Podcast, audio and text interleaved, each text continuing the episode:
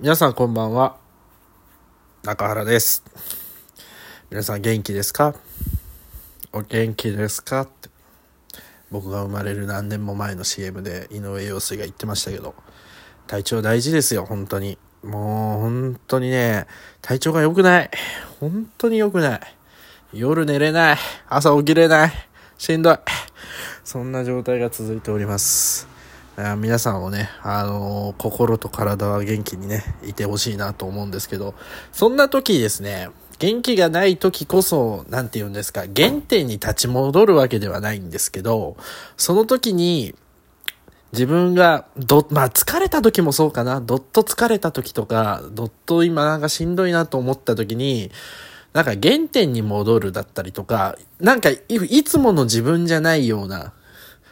ことをしたいなと。気分転換みたいなことで、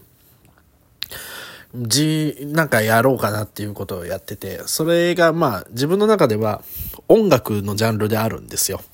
で、もうどっと疲れた時に、うわ、しみるわって思うのが、ほんとゴリッゴリのアイドルの歌。まあ自分がその通ってきた時のアイドルの歌、AKB だったり、乃木坂の初期の頃だったりとか、ああと、AKB の派生ユニット、あと、最近だと日向坂も入れてるかなの曲を入れていて、で、その中で、自分がですね、アイドルっていうか、まあ、なんかね、今の、今で、今もアイドルってもう一つ、なんか一つうまくジャンルができてて、なんかみんなに受け入れられてるところもあるんですけど、なんか自分が学生の頃、まあ中学校とか高校の頃っていうのが、なんだろ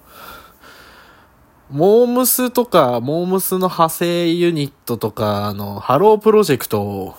のブームがちょっと落ち着いて、活動はしてるけど落ち着いてて、まあアイドル冬の時代まではいかないけど、そんな目立ってない時に、まあそういう AKB48 っていうようなグループができて、で、ガーって、インディーズでデビューして桜の花びら立ち出して、で、その後、あの、メジャー一発目で会いたかった出して、で、何曲か出していった時に、ちょうど大声ダイヤモンドを出し始めた時にちょっと注目が始まったんですよね。で、その後、リバーだったりとか、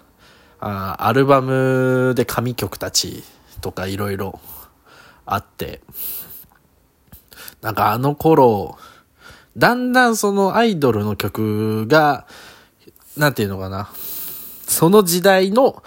時代を代表する曲みたいな、大衆曲みたいな、本当の大衆曲みたいなことになりつつあった時代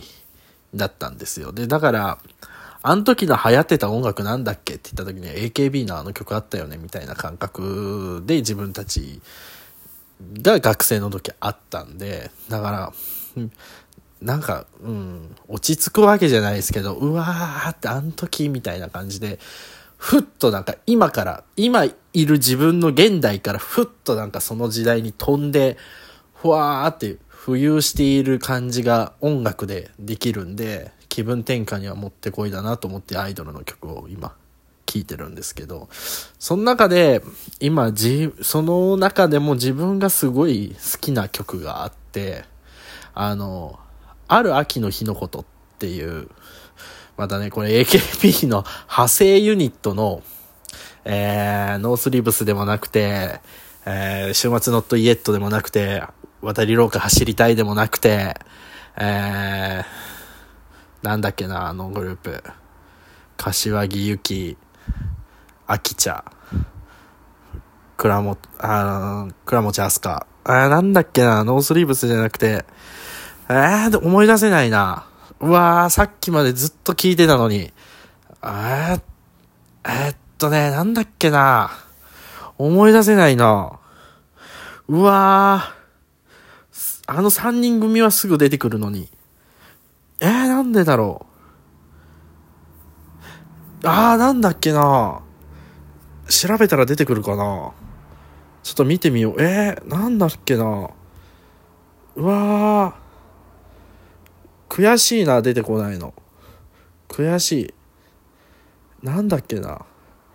フレンチキスだ。そう、フレンチキス。そう、フレンチキスのある秋の日のことっていう曲。これカップリングなんですよ、シングルの。で、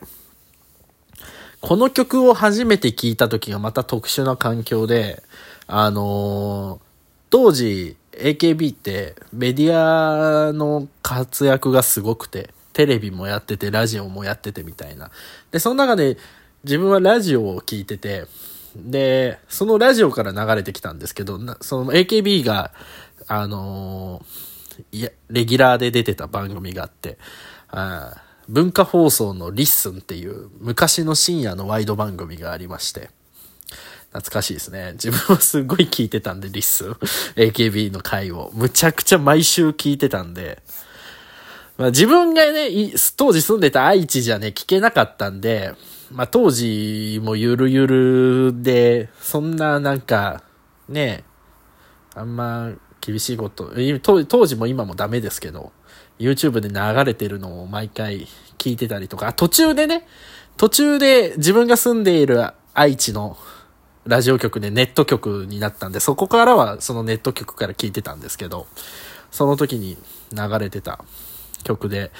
で、自分のその AKB の推しメンがね、あの、高橋みなみちゃんっていう総監督やってた人だったんですよ。で、その高橋みなみさんが、えー、レギュラーを張ってたのかな。その、AKB のパーソナリティが月替わりで変わるっていうことだから、最高5回、4週、最低でも4回、4週、4回やってくれるっていうので、その、の途中の回でね、うん、その曲が流れて、流れた、流れ終わった後に、高見菜が一言、この曲いい曲だなって言ってたのを、言ってて、で、自分もその、この曲すげえいい曲だなと思って、えー、なんやこの曲と思ったらフレンチキスのある秋の日のことっていう曲で。たまたまね、自分の同級生でフレンチキスの C CD 持ってる同級生がいて、そいつは AKB で秋茶が好きだったから、そう、秋茶好きでそのままフレンチキスの CD も買ってて、そう借りて、あの、iTunes に落として CD から、パソコンに落として、で、携帯に入れて、MP3 か MP4 か忘れましたけど、入れて、聞いてましたね。あら、痺れたよね。本当に。うん。その頃、出会ったアイドルの曲ってやっぱすごいなって。自分がやっぱその、多感な時期って今も多感かもしれないけど、昔ほどその、若い時のその、なんていうのかな、文化への、とっつき方っていうのが、なんか異常じゃないけど、うん、もう勉強以外もうそれみたいな感じの環境じゃないですか。プライベートがすごく充実、なんか毎日が楽しそうに 楽しそうにじゃなかったけど、なんか、うん、色、貪欲で、なんか好きなものにはすっごい熱中してハマっていくみたいなのがすごかったから、自分はグッズとかライブ行ったり握手会行ったりまではしなかったけど、でも、自分が目に入れるもの、耳に入れる、入れるもの、自分からそういう風な情報を手に入れれるものに関しては全て取りに行って、うん、むっちゃすっごい聞いてたなうん。だから自分と同い年とか同世代の人たちとお話しすると、やっぱこの時の時代の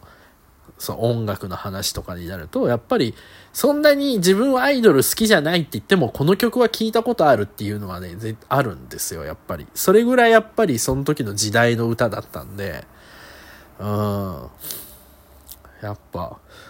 すごいなって。すごいなってなんか抽象的ですけど、なんか何が言いたいのってなるんですけど、結局、なん、なんていうんですか、まあ、現実逃避ができるっていうところなんですよね。やっぱそれだけその時代に行けるみたいな。音楽を聴いてパッといけるっていうのがすごく良くて。多分皆さんもあると思うんですよ。その、音楽の思い出みたいなのが。なんか、この時はこの音楽聴くとかっていうの多分あると思うんですよ。ただそれが僕の場合だとアイドルの曲になるんですけど、どっと疲れた時にアイドルの曲聴いて、はぁって言って。なんか、あったかいお湯に、あの、お風呂に入ってるような感じで、あーってなるんですけど、うん。そう。だから、多分、ジャズを聴いてたならジャズかもしれないし、好きなロックバンドがいたんロックのね、バンドがいたんだったらね、そういうの聴いてたりとか、好きなアーティストだったりとかね、いろいろあると思うんですけど、うん。なんかね、音楽って不思議な力ありますよね。元気もらえるっていうかなんか、その瞬間を、あその瞬間の頭をジャックしてくれるっていうか、他のことに、ね、向けてくれる、音楽に向けてくれるから、気が紛れるっていうか、うん、すごいなと思いますよ。本当に。いやーずっとね、現実逃避じゃないけど、自分がなんか思ったこと感じたことっていうのは、日頃その、このラジオでね、喋れるようにメモを取ったりするんですけど、そのメモもね、やっぱり自分が疲れていると、やっぱね、あのネガティブな言葉が並ぶんでね、あんま良くないなと思ってたんで、今日はそのノート使わずに自分の言葉で、いつも自分の言葉なんですけど、もう普通に場当たりで喋っちゃってるんで、ちょっとグダグダしてしまいましたけど、ちょっとね、皆さんもなんか行き詰まった時とか疲れた時に聴く音楽あったりしますか？あったら教えてください。僕はアイドルです。はい。アイドルと、えー、牧原紀之です。牧原紀之の話はまた後日したいなと思います。機会があれば。ということで今日はここまでにしたいと思います。ありがとうございました。おやすみなさい。